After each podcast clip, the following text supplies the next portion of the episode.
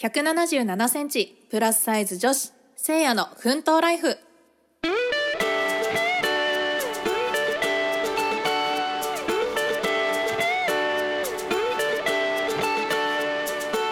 皆さんこんにちはせいやです。こちらの番組では、えー高身長プラスサイズ女子の、えー私が日々感じる喜びや、えー葛藤や、えー発見などを共有していく、えー20分ほどの番組となっております。はい、えーまだまだ寒い日が続いておりますが、えー先週のですね、えー日曜日だったかなあの映画をある映画を見たんですけどえっ、と「ドライブ・マイ・カー」っていう西島秀俊さん主演の映画があるんですね。でですね、えーその映画は、まあ、あの人からおすすめされてぜひ見てみてねっていう風なことを言われたのでちょっと見に行ってきたんですけど、まあ、その感想のね共有をしたいなと思うんですけど一応ネタバレにならないようにお話ししようと思います。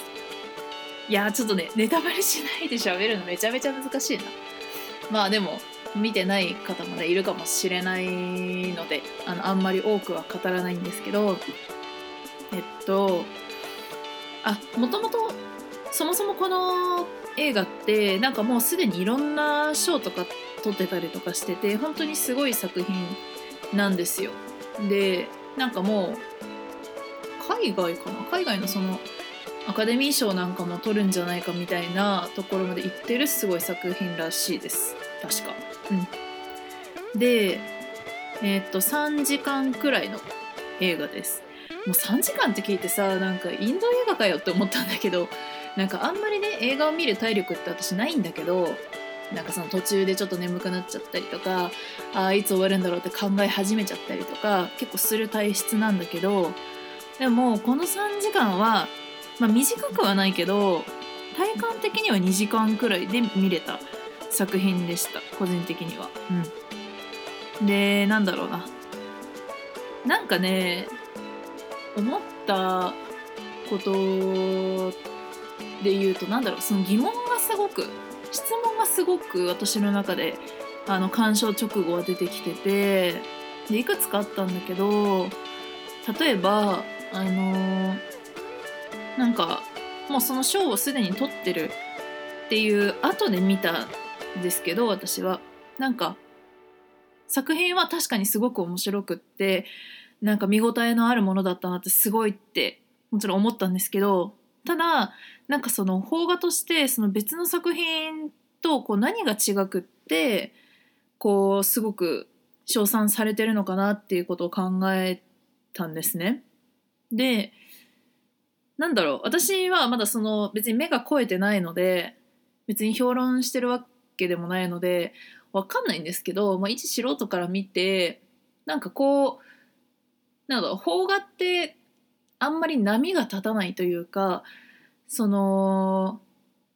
まあ、一概には言えないですけど海外の作品みたいになんかこう一発ボーンってでかい出来事イベントみたいなのが、まあ、起きてでこう大迫力で終わるみたいななんかそういうことってあんまり邦画って起こらないと思っててでかつその「ドライブ・マイ・カー」も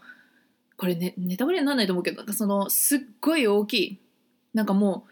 車が大破しましたみたいなそういうバカでかいイベントとかはなかったんだけどでもその海外でねそのアカデミー賞の前哨戦っていうのかなゴールデングローブ賞だったかなとかもなんかこう賞取ってるくらいのものその波が立ってないけど賞海外で賞を取れるっていうその日本の映画がいわゆる認められたってことになるじゃないですか賞を取れたってことは。ってなった時になんかそんなに波の立たないこの日本映画が波の立ちやすい海外の人たちから評価されるってなんかそれだけ何かすごいことがあったと思うんですけどそのすごいことって何だったんだろうってすっごい考えたんですよ見終わった後に。で私は素人なのでただすごいとしか思えなくってだから何が具体的にすごいのかっていうのはなかなか分からなかったんですけどえっとなんだろうな。その疑問プラスで他にも思ってた疑問があったんですけどその他にも思ってた疑問を解決していったらそのどうして波の立たないこの「ドライブ・マイ・カー」という邦画が外国で評価されたのかみたいなところがちょっと見えたんですよ。その解説の動画とかを見て。うん、でまあちょっとネタバレになるんであんまり言えないんですけどなんだろうな。言えることとしてはなんかその「ドライブ・マイ・カー」ってもちろん日本を舞台にしてる日本の映画ではあるんだけれどなんかこう映画の作りとしてすごいところがあって例えば映画ってやっぱり映像も見れるし音も聞けるっていうすごく優秀な何？メディアっていうの？その表現媒体だと思うんですけどなんかその見せるってことがやっぱできるのが強みじゃないですか映画って。でなんか絵で見せる意味のあるものをやるのが映画っていうふうに私もあの昔ちょろっと映画を勉強してたので見せることが大事っての頭に入ってたんですよ。だからあなんかどう見せ方がすごい良かったのかなって思ったんですけどなんか、まあ、見せ方も確かにすごいなと思うんですけど何より印象的だったのがその語りがものすごく多い映画で「ドライブ・マイ・カー」って。で語りだったらもうラジオでいいじゃんって話なんですよ。なんか別に映像が変わらなくってずっと語りするぐらいだったらなんか綺麗な本当に洗練された音とかを観客に聞かせてあげればいいじゃないって思っちゃうんだけれどでもそれはまあ、それもそれで多分一つの考え方としてあってただ今回の作品に関してはそこがすごく秀逸って言われてるらしくってなんかそのもともと原作が村上春樹さんの作品だったらしいんですよ短編のね。でなんかその世界観を壊さないためにおそらくそういう構造になってる。要はその画面がその、まあ、そんなに変わり映えしない中でもずっと語られてるみたいななんかこうそのずっと文章がこうつらつらつらつらつらつらってこう語られてる中でこう映像も私たちはなんかすっごく激しく変わるでもない映像をずっと見るっていう体験をするんですけどなんかねそれが読書の体験と似てるらしいんですよ。なんかその読書って文章を自分で読んで自分でそのイメージ映像を作り上げるじゃないですか小説とか読んでる時に。なんか文章だけ読んであこういう感じなんだろうなって自分の頭の中で世界を作れる楽しみが読書にはあって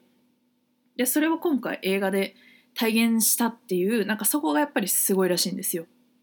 でも確かにその解説を私は聞いて確かに語りがすっごい多いなと思ってたんですよ。なのにすごい評価されてるなんでだろうと思ってたんですよ。だけどその読書の世界観村上春樹さんそのその世界観とかを壊さなかったり生かしたりして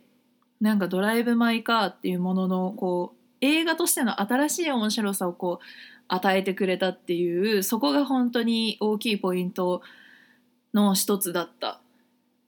んですよ。みたいですあの私は解説をね聞いてあなるほどなって思ったんですけど、まあ、やっぱり他にもいろんな疑問が出たんですよ私の中で。なんかあの人はどうしてこうしたのかとかなんかどうしてこのタイミングでこれをやるんだろうとかあとなんだろうなんでこの人は出る必要があったのかなとかなんでこの人こんなずっとこの姿勢のままでこれ同じこういう内容をずっとこの人に向かって語ってるんだろうとかなんかちょっとした自分の中での違和感みたいなのをすごく感じてでそれがずっと疑問で残ってたんですよ鑑賞後に。まあ、でもそれが全部なくなった時にやっと全部つながってああやっぱりこれって海外で賞を取るくらい本当にすごいものなんだなっていうのを実感したんですよ。だから3時間っていう長い映画ああインド映画みたいだなって思った。自分がちょっと何言っとんねんって思ったんですけどね。その見終わった後は。別にあのインド映画を否定してるあの悪く言ってるとかではないんですけどあの3時間とかが多いので。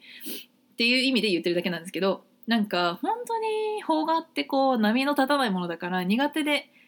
見るのが苦手で一回遠ざけた時期もあったんですよ。ずっと洋画見てるみたいな。こともあったんですけどでもやっぱ日本もこんなに良質なすごく見応えのある映画を作れる素晴らしい国なんだなと思ってなんかやっぱりちょっと映画をねあの触っていた人間としてはなんかすごくあ嬉しいなと思いつつなんかこういうのを書けるクリエイティブな頭になりたいなとも思いながら過ごしておりましたこの1週間は。はい。いやドライブ・マイ・カーね。ちょっと今なんか本当は去年の8月ぐらいから上映してるから本当はもう劇場こう劇場終わってたんだけどそれが賞を取るもんだからあなんかいろんな劇場でこう延長されてるらしいです。場所によると思うけど。です。あのちょっと気になった方とかいれば見てみてください。あの本当に面白かったです。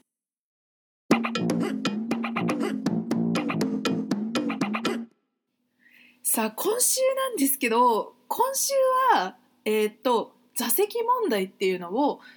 やっていこうと思います。で座席問題って何かっていうとえっとざっくり言うとえっと公共の場所の座席が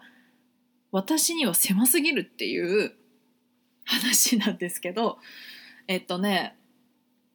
えー、まずね、まあ、いくつかあるんだけど1個目はねあの飛行機です。飛行機。うん。あの私結構海外が好きなので今まで10 12とかかな。12カ国くらい旅行したり留学したりしてるんですけどえっとねその中で毎回やっぱりあの飛行機に乗るのがすっごい楽しみなの。でなんかこうまあなんかどそうどういう機内食が出るとか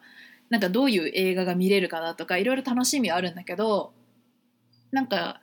その時にちょっとやっぱり辛いのは座席ででお金ないのでエコノミー乗るんですよ。まあエコノミー以外乗ったことないんだけどこれからビジネス乗れればいいけどね。乗れるようになりたいけど。まあまあまあ。でエコノミーに乗るんですけどえっとねすごい辛かった経験があってえっとあれはねイタリアにいた時かな。うんととある航空会社のあの、まあ、国際線に乗ってトルコまで行ったんですよ。そのイタリア行くまでにね乗らなきゃいけなかったんでトルコまでエコノミーで飛行機に乗って行ったんですけどえっとまあエコノミー乗ってで何時間だったかな。多分大半をねその、ね、飛行機乗ったんですけどまあ8時間は乗ったんじゃないかな多分8時間くらい乗っててでまあ8時間も乗ってれば大体、まあ、機内食23回出たりとかして1回暗くなって就寝タイムとかもあるんで、まあ、寝なきゃいけないわけですよ飛行機の中で。ってなった時にあのー、就寝したいんでエコノミーの時は、まあ、なんかできる限りこうエコノミー症候群になっちゃうと怖いんで、まあ、立ち上がったりはよくするんですけど基本的にはこう足をできる限り伸ばす。伸ばしておいてでリクライニングもまあ倒せるだけ倒すですよ。なんかそんなに海外の人ってなんか倒していいとか聞かないんですよ別に。みんな倒すもんなんで寝る時は基本的に。なんでもうおあいこだよねっていう暗黙の了解でみんなリクライニングがっつり倒すんですけどで自分も倒しててで多分前座席の人がねめちゃくちゃもう全開で倒してていいんだけどなんか私がね倒そうと思ってもリクライニングが確か倒せれなくって多分そうなんかの理由で倒せなかったの限界まで。で、まあ、そうすると前から圧来てるのに自分を後ろに倒れられないっていうのでめちゃめちゃ座席が狭くなるっていう現象に陥っててでもうそれで最悪と思ってまあでももう別に他に行き場所ないからもうそこにいるしかないと思って、まあ、諦めて寝たんですけどまあ起きるよね。なんか無理やり寝てもなんかやっぱ姿勢がきついのか2時間いや1時間だな1時間とかすると目覚めちゃうの。なんか毎回毎回ね1時間ぐらいで目覚めちゃう。うん。なんか目が覚めた時にああ寝れたなんかどんくらい寝たんだろうと思って時計見るんだけど大体数十分か1時間行って1時間だった。全然寝れないじゃんとか思って。まあしょうがないんだけど。でとにかくその8時間をなんとかやり過ごしたんだけどなんかねもうすごい気持ち悪くなっちゃってなんかやっぱりああいうのって内臓がね圧迫されるんですよ。なんか狭いと心気持ち的にもさ体的にも圧迫される。うん、でここまではリクライニングの問題じゃんっていう話に聞こえるんだけど実はなんでこの航空会社取り上げたかっていうと座席がバカみたいに狭いってことに気づいたんですよ。そう。なんか別の航空会社とか結構やっぱ乗ってるんですよ。いろんな国行ってるんで。いろんなそれはもう日系も乗ったし海外の航空会社も何回も乗ったしいろんなとこを経験した上での私の感覚なんだけどちょっとねあのトルコ行った時の航空会社は多分座席の席ね前後の席幅がめちゃめちゃ狭かったあれは。うん。多分エコノミーで結構お金取ろうと思って結構詰めたんだと思う座席の配置を。なんかもう私が普通に座っただけその入ってきて飛行機入って座っただけでもう膝ががっつりついてんの。前の座席に。でその時はトルコ行った時はなんかねそんななんだっけなその後にも結構行ったけどその前まではそんなにだ海外に行った数頻繁に行ってたわけじゃなかったからなんかあそっかこんなもんだっけなくらいしか思ってなかった。まあこういうのもあるよなっていうふうに思ってたんだけど今思えばバカ狭くてなんかこんな狭いことあるっていうふうに思ってなんかねあのもう足お尻と膝先の幅が私の座席の幅みたいな。なんかぴったりなんですよ。ぴったりでもう本当にきつかったあれ。マジできつくて。なんかこれ足が長いとか言ってるんじゃなくて単純に身長的に足がこの長さあるお尻からこの膝までの長さは出るわけですよ。身長が高ければそりゃ。でそれで座るともうパッツパツになっちゃう。だからこれさ私より体格のいい人なんて世の中いくらでもいるわけじゃない？足の長い人だっているし。多分その人たちはねあの航空会社さんのね座席は多分ねきついと思う。もうね入らないと思うそもそも。うん。だからもう CA さんが通らないこと祈っても足放り出した方がいいいいんじゃないみたいな。あなたの体を守るためにはみたいな。ぐらい本当に狭いんですよ。めちゃめちゃ狭かった。かな。まあもちろんその航空会社だけじゃなくて別の飛行機とかでも狭いと思うことはもちろんありました。あったけどそこの航空会社ほどね狭くなかったの。あのもう膝がつくっていうのはそこの飛行機だけだった。本当に狭かった。いやなんかそんなに文句言うならさビジネスとかさ金払って行けようって話なんだけどさでもそれ乗ったの学生だからねマジでさお金ない中でさアルバイト何ヶ月も貯めてさ行った旅行よ。そんなさ金かけれるわけないじゃん移動にさ。無理よ。無理無理、まあ、もちろんねもうちょっとお金貯めてね旅行に大人になってから行くってなったら考えるけどでもあれはちょっと狭いよ。うん。だし日本の航空会社さんって確か座席広いんですよ。広めにとってるエコノミーでも。そう。だからすごくね快適だった。うん。今は分かんないけどなんか CM やってたんじゃないかな？なんか座席広くなりましたみたいな。でやってた気がするんだよな。なんか多分広いんだけど、もうやっぱりその座席自体は、まあ、私がさ、ほら、体重別に軽いわけじゃないから、まあ、体重のせいで太ってるから狭いって感じるのもあるかもしれないけど、でもこればっかりは、あの、縦、縦というか前後幅だからね。横幅は余裕よ。さすがに広いから。縦幅よ。前後幅。あれはもうさだって変えられないじゃん固定だし。でもうなんかリクライニングでどうにかするしかない世界だから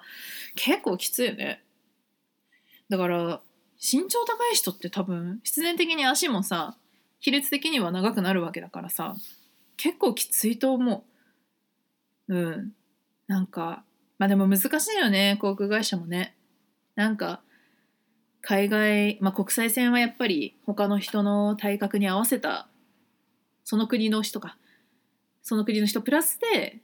海外の人にも合わせたサイズで作らなきゃいけないわけだからなかなかサイズは難しいと思うけどあでもちょっとね狭いのはきついな。今すっごい 両手で今膝からお尻までの長さめっちゃなんか触って確認してるけど長えなと思って今一人で。悲しい。めっちゃ悲しいのなんか。確かに長いな。なんかこれ、足長いマウント取ってるわけじゃなくて、マジで普通に長いなって思っちゃった、今。なんかこんなに長さあったんだって思っちゃった。まあまあまあまあまあお尻もね最近鍛えておりますからねまあ最近ボリューミーではありますけどもまあでも座席問題は本当にそのイタリア行った時がね色濃く記憶に残ってるんだよね本当にで座席で言うと飛行機だけじゃなくてあの映画館とかあとコンサートやるけど何文化会館みたいな感じのところとかも苦手です私は。なんでかっていうとあの理論はさっきの飛行機と一緒であの幅が足りないから狭いんですよ。そうめちゃめちゃ狭くてででも最近の映画館はまあ別にすっごい狭いってことないけどもうねひどかったよ私中高生ぐらいの時とかは本当にさ座るだけでもう本当膝ついてたの。そうさっきの飛行機みたいに。ついてて。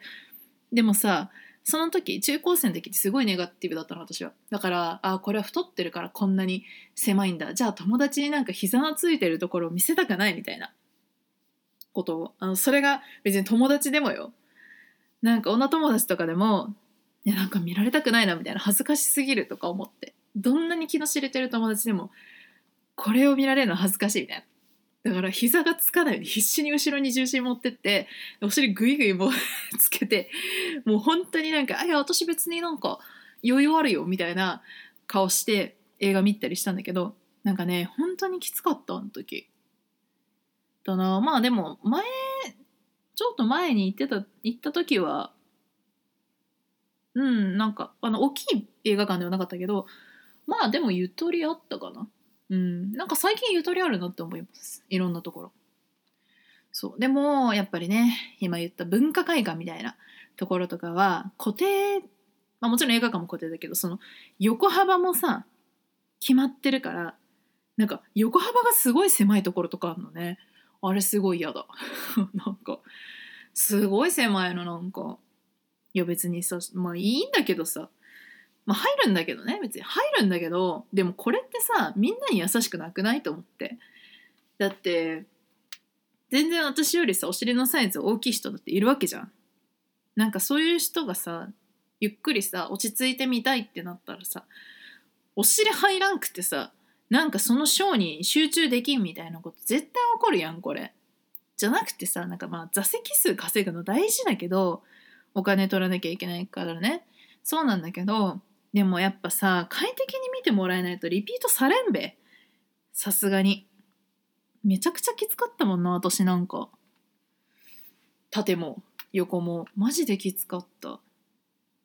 だな。なんかもうさだってお尻から膝までのさ長さっていうのはさもう変えようがないじゃん。痩せようが太ろうが。まあお尻のね厚みとかはあると思うけど基本的にもう骨格だからさ分かんないじゃん。どこまで長さが。あってん違う。その長さを変えるっていうのはすごく難しいわけだから。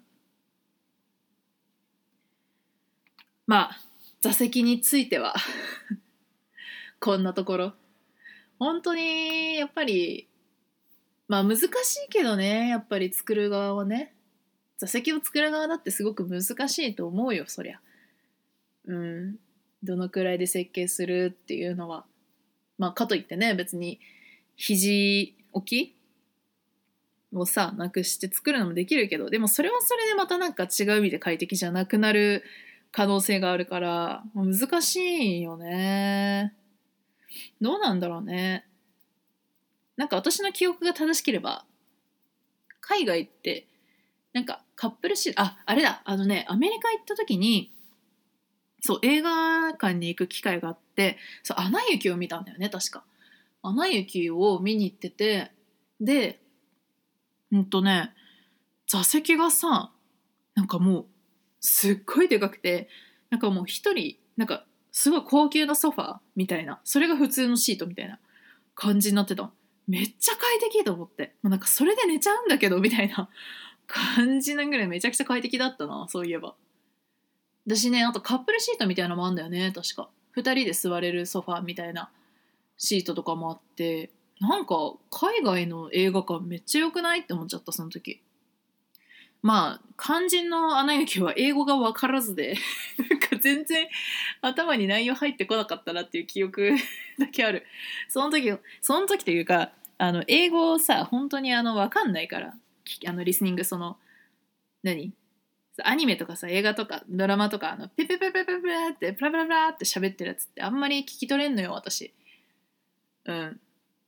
だから難しかったなーっていう記憶が残ってる。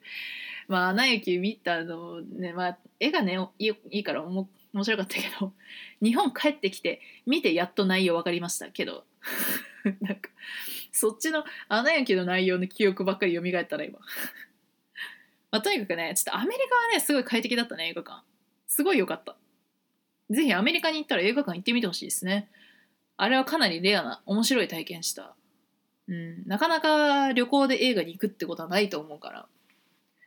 ちょっとニッチな観光したい人は映画館に行くのおすすめかもしれないな。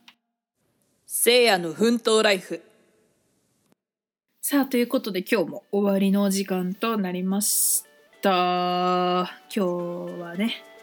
ずっと映画と座席の話でございました。また来週も、えー、高身長にちなんだね、えー、エピソードをお話ししたいと思います。というわけで今日も、えー、インスタグラムの紹介です。はい。えっとアカウント名がアルファベットで OKADA アンダーバー SEIA 岡田アンダーバーせいやで出てきます。こちらのアカウントはまあなんかエンタメ周りの、えー、活動を載せております。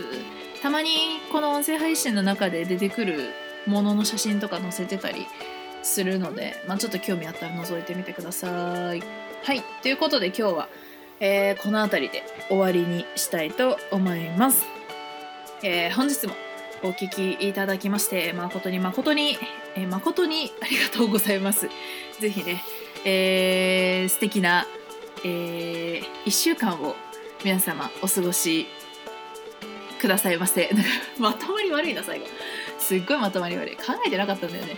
あー、よくないね。ちょ考えなきゃね。なんか、始まりもぬるいしね、私ね。まあいいや。ということで、えー、また皆様来週のね、えー、新しいエピソードで、えー、お話しできればと思いますので、はい、よろしくお願いします。ではまた来週お会いしましょう。バイバーイ。